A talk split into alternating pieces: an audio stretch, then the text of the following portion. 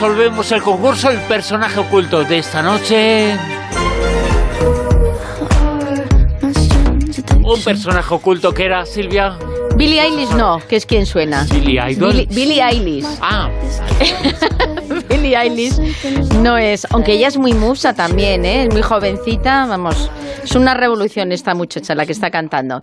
Bueno, recordad que teníamos tres musas que hemos mencionado que eran hermanas, pero faltarían seis más. En total eran nueve musas y todas hijas de Zeus y, de Nemósine. Bueno, según la mitología fueron engendradas, atentos, en nueve noches consecutivas. ¡Hala ahí! Pim pam pum, pim pam pum. Dale que, dale nueve que te pegó. Dale que te pegó. Nueve noches consecutivas y nacieron las nueve musas. Bueno, las hermanas fueron las diosas o musas de poetas y músicos, inspiradores de la comedia, de la tragedia, de la historia, de la poesía, de la música, del baile, del canto, de la retórica, himnos sagrados y armonía. Y además, todas ellas tenían el don de la profecía. Pelepóneme, pues ella es la musa de la tragedia, es musa del teatro, pero es del teatro dramático. Ella es un poco la tragedia, el drama. Clio, que eh, recordaréis que había una revista de historia que se llama Clio. Bueno, pues Clio es la musa de la historia. ¿Y quién es nuestra protagonista de hoy? Talia era una de las doncellas jóvenes y hermosas a las que se hace referencia como las nueve musas, las cuales eran las hijas de Zeus, el rey de los dioses, y Nemosine, la diosa de la memoria. Era la séptima musa por orden de nacimiento. Bueno, pues Talía es la musa de la comedia, musa del teatro y musa de la comedia. Como habéis adivinado, muchos de vosotros. También era musa de la poesía pastoral y, como hemos dicho, de la comedia en la mitología griega. Bueno, el pasado viernes fue el Día Internacional del Teatro y ella, junto a su hermana Melpómene, musa de la tragedia, son las inspiradoras de los dramaturgos. ¿Y quién es el ganador o ganadora de esta noche? Pues ha sido Esmeralda Amieva que ha participado en Twitter con arroba e amieva. Bueno, y además aprovecho para enviar un abrazo enorme a todos los actores, actrices, directores y demás gente del teatro y el artisteo y del cine que pronto volverán a deleitarnos con su arte, porque ahora, como todos estamos sin poder ir a ningún sitio, pues nos tenemos que estar buscando las mañas para poder disfrutar. Pero no lo montamos bien. Así que nada, muchos besos y abrazos y enhorabuena a Esmeralda que nos tienes que enviar a rosa.vientos arroba onda cero punto es tu dirección para enviarte un recuerdo del programa. Así que enhorabuena. right?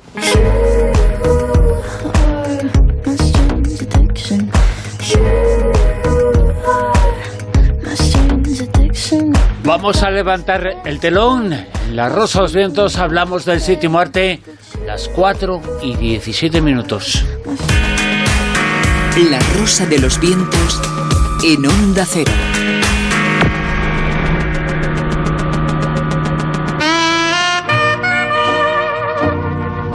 El callejón del escribano.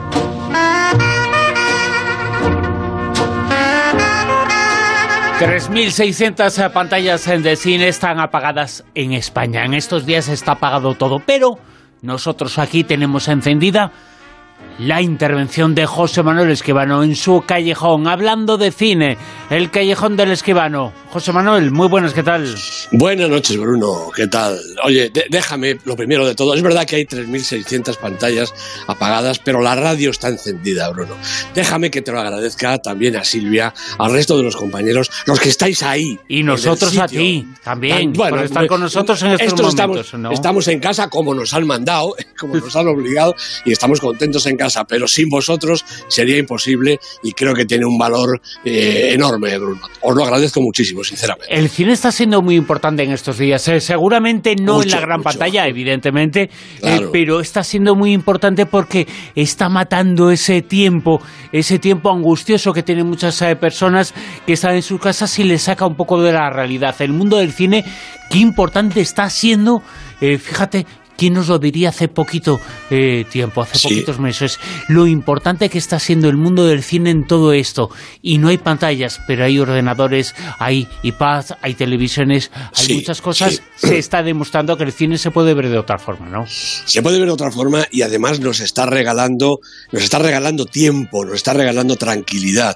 Tenemos que estar en casa encerrados, hay que pasar estos días los que nos queden y el cine, también la música, el teatro, todo el mundo está decidido a mandarnos a nuestras pantallas, a nuestros dispositivos, toda la forma de comunicación que sea. Pero el cine, las películas, yo creo que están siendo el elemento fundamental. ¿Cuántas películas se van a ver en estos días de confinamiento en, en- en España, Bruno? Miles, centenares de miles de películas. Qué importante. Y fíjate qué llamativo es el hecho de que la película de la pandemia en España y en todo el mundo está siendo una película española, una película que pasó por la pantalla, bueno, pues no vamos a decir eh, sin pena ni gloria, pero no fue tan destacada como en este momento. No hay datos, eh, no hay cifras, pero Claro, El Hoyo, claro. la película El El Hoyo, Hoyo, sí, sí. la está viendo todo el mundo en España, en Estados Unidos, en el resto de Europa. Está triunfando muchísimo esa película absolutamente angustiosa, pero está siendo Sí. una película española, la película de la pandemia.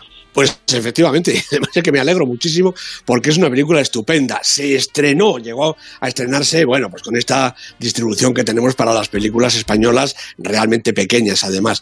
Ha pasado, bueno, es, de, Netflix, con lo cual está en, los dispositivos de, de todo el mundo que tiene esta, esta ventana y la verdad es que está siendo un éxito y como digo, me alegro. Estupenda película española profundísima, en, no solo en el hoyo que cuenta el título, sino en el mensaje que traslada la película. Es, Impresionante. es, eh, un poco distópica, un poco angustiosa, Sí, eh, pero es una película en la que se demuestra que con un buen guion y un escenario pequeño y dos actores hay como en este caso se puede hacer mucho y es una gran película las conversaciones en lo que pasa en la película bueno Sí, eh, sí, seguramente sí. hay mucha gente que se la está apuntando en este momento la gente que no la ha visto pero es una película impresionante el hoyo una película española y con una interpretación Sí, sí. y la importancia del guion, volvemos a decirlo y lo hemos dicho en muchas ocasiones contigo. Qué importantes Sin son los guiones en el mundo del cine, ¿eh? Sin ninguna duda, el factor fundamental. Y bueno, ya que hablamos de interpretación, ahí está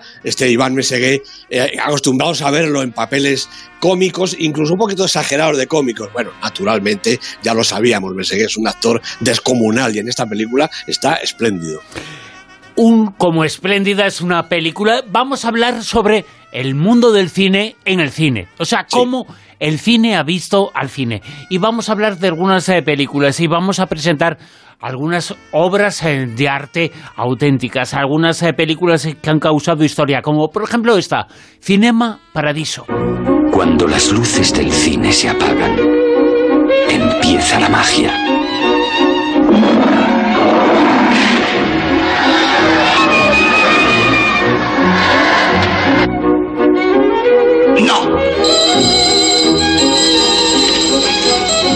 Cinema Paradiso.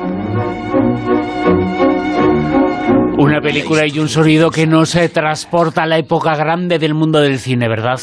Naturalmente que sí. La peli es del 88, la dirigió Tornatore, Giuseppe Tornatore, y ahí están Philippe Noiret, Jacques Perrin y el chavalín Salvatore Caccio, este eh, chaval que se llama también Salvatore, Toto, en, en- en la película, ¿no? Eh, bueno, como me has puesto en el disparadero de buscar temas, pues ¿qué, qué voy a hacer yo? Nada más que hablar del cine y el cine dentro del cine para hablar de cine. En fin, esto es eh, así, así es mi vida, ¿no? ¿Qué le, qué le vamos a hacer? Traigo cuatro historias. Además, cuatro eh, tú siempre lo has dicho que una de las grandes películas eh, de la historia del cine es esta, ¿no? Claro Cinema sí, Paradiso. Es una película de cine sobre cine. cine sobre el cine. las cuatro películas de las que vamos a hablar hoy son películas que hablan del amor, de la magia del cine. Dos hablan de la magia del cine vivida desde el aficionado, desde el chavalín que descubre un día la pantalla del cine y se enamora de eso que ve ahí. Y otras dos quizá tienen más que ver con la magia del cine, de hacer, de construir el cine. Cinema Paradiso es de esta primera categoría, el amor por el cine, la magia por el cine. Este chavalín, Totó, en su pueblo, pues descubre el cine porque el proyeccionista, esa figura importantísima en la historia de la cultura del mundo entero, Bruno. El proyeccionista le enseña a Totó, a Salvatore, todos los mecanismos dichosos. Aprende a ver el cine en la pantalla, aprende a ver el cine en la sala y aprende a ver el cine desde donde sale, es decir, desde la cabina del proyeccionista. Bueno, cuando este hombre, Salvatore, se hace mayor, 30 años después de abandonar el pueblo, pues recibe una noticia triste y tiene que volver al pueblo. Recuerda entonces toda la vida, toda esa vida de magia en la sala del cine, esos momentos maravillosos de las películas, también el momento trágico en que un día el cine echa a arder. ¿Cuántas veces hemos hablado, verdad? Y se ha hablado de la peligrosidad de la película, del celuloide, algo que ya está pasando a la historia, desde luego, ¿no? Pero el cine arde y desde luego arde todo en la memoria de Salvatore cuando recuerda los años, las películas, los personajes, este Alfredo, el proyeccionista, que, que hicieron magia en su infancia y que ha recordado durante toda su vida. Cinema Paradiso, la gran película de cine sobre el cine, pero también tenemos que recordar, eh, por ejemplo, La Noche Americana.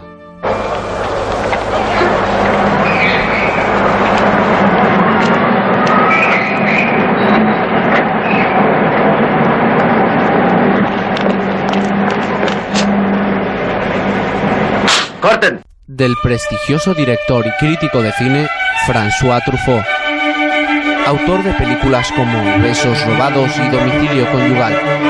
Otra película histórica, otro clásico, personajes verdaderamente fundamentales que han hecho lo que el cine es hoy día. El séptimo arte, pero seguramente el más conocido, el más importante de todos. Efectivamente, así es. Y esta es una peli de la segunda categoría. La magia del cine, pero la magia de hacer cine.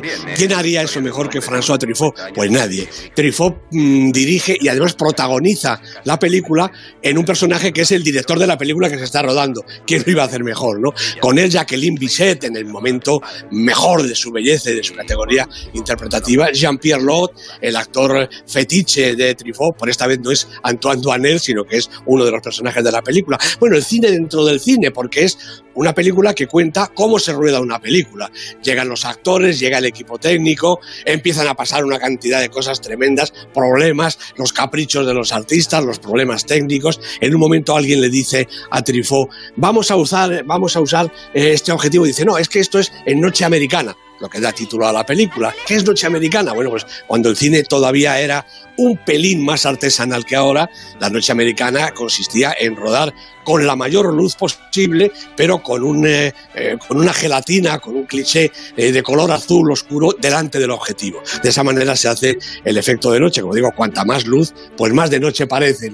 Muchas de las películas que hemos visto durante toda la vida, las escenas de noche, estaban rodadas en un escenario natural o en estudio, con toda la luz del mundo, pero con esta gelatina azul para que diera efecto de noche. Bueno, pues Trifó recrea en esta película todas las vicisitudes posibles que pueden suceder en un rodaje. Pasa ahí de todo, crisis personales, la película se cambia, la película que se rueda, se cambia en mitad del rodaje para hacer otra cosa distinta, en fin, todos los problemas, todo además desde un punto de vista eh, pues absolutamente amable, cariñoso, porque la película que hace Trifó es nuevamente la película de amor al cine, algo que a Jean-Louis Godard, el otro gran eh, pope del cine francés, no le gustó nada, acusó a Trifó de haber hecho una película quizá demasiado burguesa y se enfadaron los dos grandes directores, los dos maestros de la Nouvelle Vague, se enfadaron a raíz de esta película, pero los espectadores y los críticos estamos encantados de que Truffaut hiciera pues en el año 73 La Noche Americana.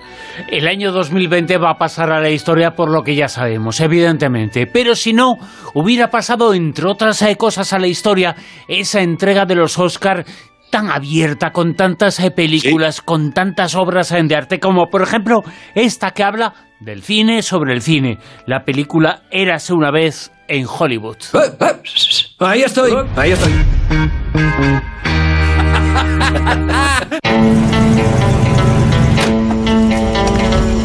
Soy Rick Dalton. Es un placer, señor Schwartz. Llámame Marvin. Chócala. ¿Es tu hijo? Oh, es mi doble, Cliff Booth. Anoche vimos dos películas de Rick Dalton en sesión doble. ¡Qué tiroteos! Adoro esas historias con tantos muertos. Muchos muertos. ¿Alguien ha pedido chucrut frito? Érase una vez en Hollywood una de las películas importantes de este tiempo tan extraño que nos está tocando vivir, José Manuel. Pues sí, pues sí, esta es tan modernita que, que la hemos estado viendo hasta ahora mismo, hasta que se han cerrado las salas, la película, la, la nueva y última película de Quentin Tarantino. Él dice que le queda poco cine por hacer, yo no me lo creo y él tampoco. Esta película la protagonizan Leonardo DiCaprio, Brad Pitt y la inconmensurable Margot Robbie, que a mí no me gusta casi nada. En fin, esto es el Hollywood de los años 60. Aquí está una estrella pues ya en decadencia, Rick Dalton, el DiCaprio que acabamos de, oír, que intenta pues eh, a los nuevos tiempos eh, y, lo consigue pues relativamente porque todo está francamente difícil. ¿Qué ha hecho Tarantino? Pues ha contado nuevamente con el cine lo que a él le gusta. Otra película que, que, narra la historia que ha visto desde que era pequeño. El cine de Hollywood en los años 60, un momento además crucial en la historia eh, del cine y en la historia sin más. llega Nick Al poder, eh, llega el movimiento hippie, eh, llega Gusto, llega el hombre a la luna, en fin, y llega también, claro, este Charles Manson que eh, cometió aquel terrible asesinato, aquella masacre, que Quentin Tarantino hábilmente, y yo creo que de manera que tenemos todo el mundo que agradecerle, ha obviado en el final de su película, ya se puede contar porque ya la ha visto todo el mundo, porque no se trata, de, por una vez, de una película con escabechina incluida, sino de una película absolutamente poética, que habla de lo que a él, lo que al director le ha gustado, lo que le ha emocionado durante toda su vida y en, con estos años, los años 60, que es lo que cuenta en la película. Una de las películas españolas más importantes de la historia, una de las películas de cine sobre el cine, es La niña de tus ojos.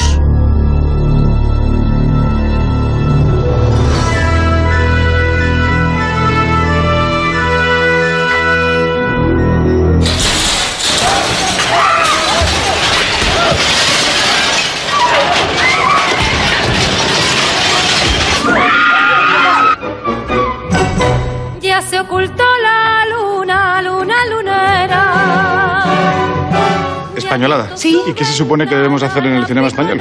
¿Hungaradas, alemanadas, americanadas? Va a la sierra cantando con el Qué bonito, José Manuel, ese Fantástico. comentario, esa parte del el coloquio. ¿Qué se supone que tenemos que hacer? ¿Cine español? Bueno, españolada. Tenemos que hacer eh, cine como el americano, como el italiano, como el francés, claro, como el claro. alemán.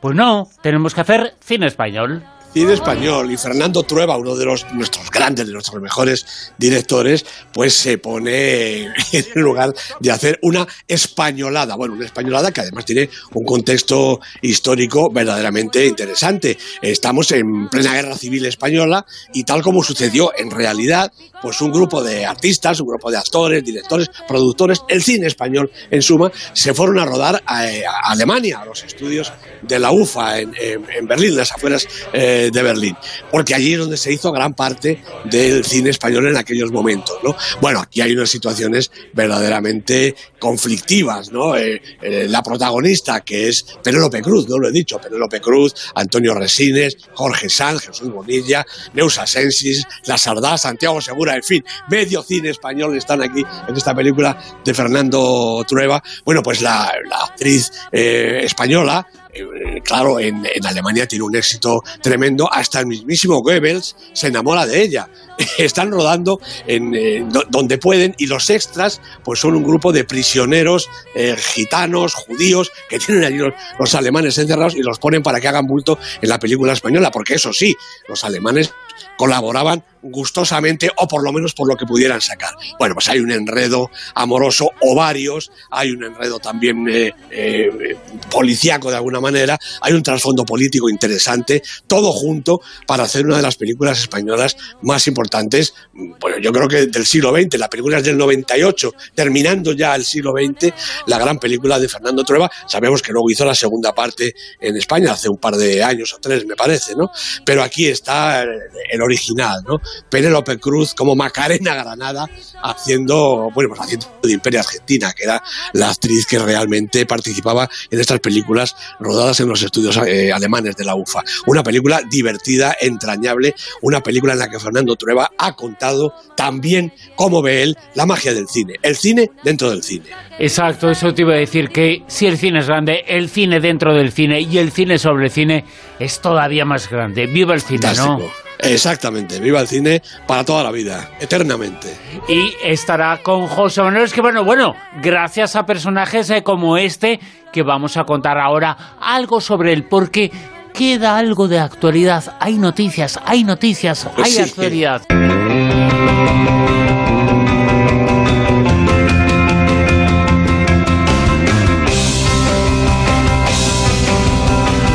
Y este personaje que está de actualidad eh, porque ha prometido nuevas eh, cosas es Woody Allen. Efectivamente, hombre, yo creo que esta es una buena noticia y que estamos de enhorabuena. Woody Allen por fin ha encontrado editor para sus memorias. No lo ha querido editar a Chet, pero lo ha editado Arcade Publishing. A propósito de nada, a Purpose of Nothing es la autobiografía de Woody. Tantas vueltas ha dado el hombre con su libro y al fin pues se ha podido publicar. Lo vamos a ver eh, en España también, por supuesto, pero de momento está ya en los eh, kioscos y en las librerías americanas que estén abiertas, naturalmente. Dice la, editorial Arcade eh, en este un comunicado en el que dice que en este extraño momento, cuando la verdad se descarta con demasiada frecuencia, como fake news y como rumores y falsas mentiras, nosotros como editores preferimos dar voz a un artista respetado en lugar de inclinarnos ante aquellos decididos a silenciarlo. Y me parece que es una, una frase, un comunicado verdaderamente lleno de razón. Dice que el libro es un recuento personal, sincero y completo de Woody Allen, de toda su vida, desde su infancia en Brooklyn hasta su aclamada y fantástica carrera en cine, en teatro, en televisión, en la prensa, en las comedias, en los libros, en fin, además de explorar sus relaciones con los familiares y con los amigos. Parece ser que la novela eh, incluso cuenta, desde luego, eh, pues... Eh, las acusaciones eh, de abuso sexual de, de, Diane Keaton contra él por abuso, en fin, esta historia que, que, todos conocemos y que tantísimos disgustos ya ha procurado a Woody Allen y que hay que insistir una vez más en que judicialmente ha resultado exonerado, es decir, no hay nada en su contra, nada más que la maledicencia posiblemente y este rumor eh, insano que, que, corre sobre él. Bueno, no sabemos, el libro estará en España, me imagino que próximamente, en primavera, en verano, y no sabemos cuándo se estrenará su última película, que recordemos que es Rifkin's Festival, la película que hizo en San Sebastián, en el ambiente del Festival de Cine de San Sebastián, con Christoph Waltz, con Gina Gerson, con Steve Gutenberg y también con Elena Naya y Sergi López. En cualquier caso, la noticia sobre Woody Allen, que salga su libro, que aparezca y se estrene su nueva película, son siempre, me parece a mí, Bruno, muy buenas noticias. Woody Allen, además, es un personaje que se fijo una película al año en los últimos eh, tiempos. Eh, ya quisieran muchos en directores con la mitad de edad de él. Pues él, una película al año. Eh, siempre, en el último tramo del año, tenemos estreno de él. Efectivamente. aquí y además reconoce en las entrevistas últimas que le han hecho y tal que no piensa en ningún momento en la jubilación. Dice, lo mismo un día me muero rodando una película. Pues no sería de extrañar porque Woody Allen sigue teniendo ingenio, sigue teniendo categoría. Sus películas, incluso pues esta última que dicen, el, Día de Lluvia en Nueva York, qué película más ligerita. Ya, ya, ya, ya, ya, ya. La ligereza, ¿no? La ligereza, como si eso fuera tan fácil. Una película, todas sus películas, toda su obra, naturalmente con los altibajos propios de, como tú dices, un, director que eh, estrena una película cada año, pero el tono general, el tono de, su obra es realmente impresionante. Muy pocas figuras en el mundo de la cultura del cine como la de Woody Allen.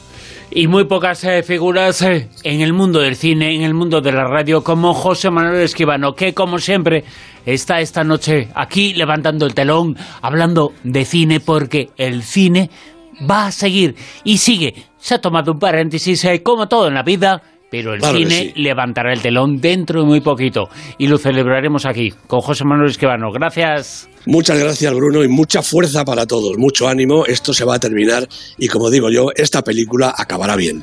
Ojalá sea así, desde luego que sí. Lo deseamos y lo queremos. Gracias.